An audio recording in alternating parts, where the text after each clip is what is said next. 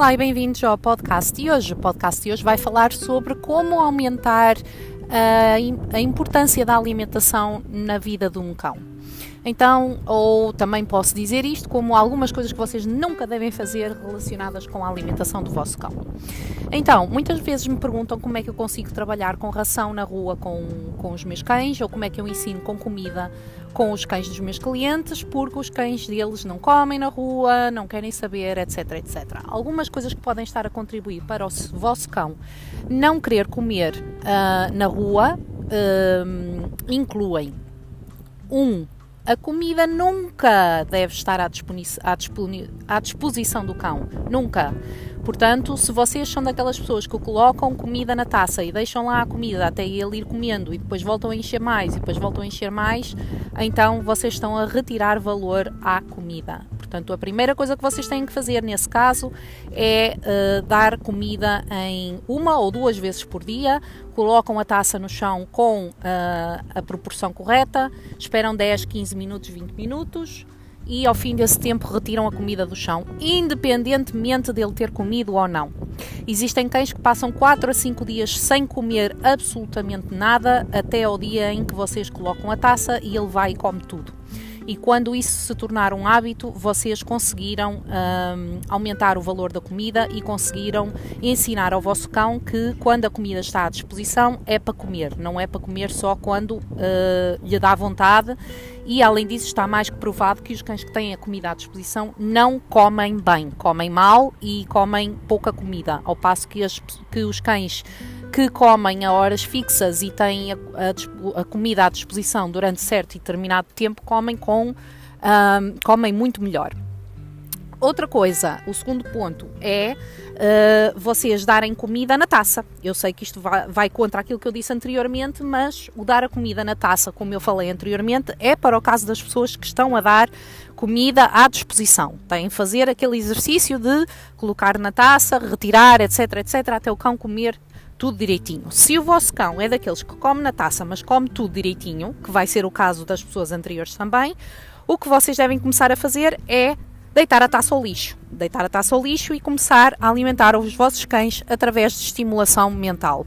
O que é que isto quer dizer? Quer dizer que o vosso cão vai ter que trabalhar para comer.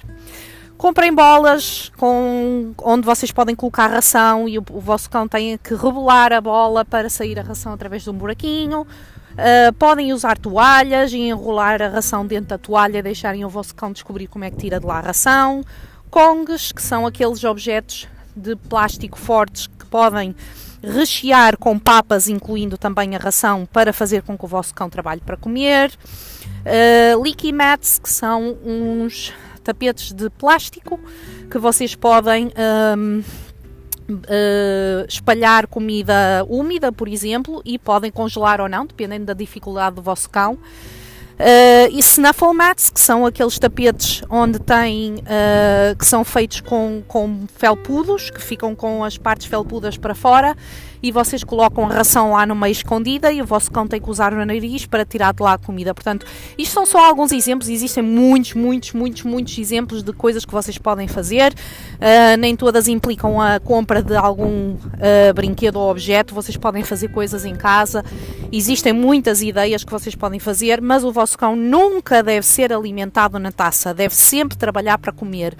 Em última análise, se vocês não tiverem mais nada e estiverem com muita pressa, escondam grãos de ração pela casa fora ou se tiverem relevado, escolhe, uh, espalhem ração pelo relevado e deixem-no usar o nariz para chegar à comida. Procurar comida é uma das atividades mais prazerosas do cão e é uma daquelas que traz mais valor para a comida. E em terceiro e último lugar, começarem a habituar o vosso cão a comer à mão. Ou seja, comecem a, em casa mesmo, a dar comida à mão. Peçam um senta, um deita. Se ele souber, dar a pata. Se não souber, simplesmente dão comida à mão. Não precisam dar toda a comida de uma vez só, podem dar um bocadinho agora, depois fazer um chamamento, por exemplo, se estão no, na, na cozinha ou no escritório ou na sala e o vosso cão não está perto de vós, chamem-no e quando ele chegar, deem-lhe comida. Uh, podem lhe pedir um senta, deem-lhe comida.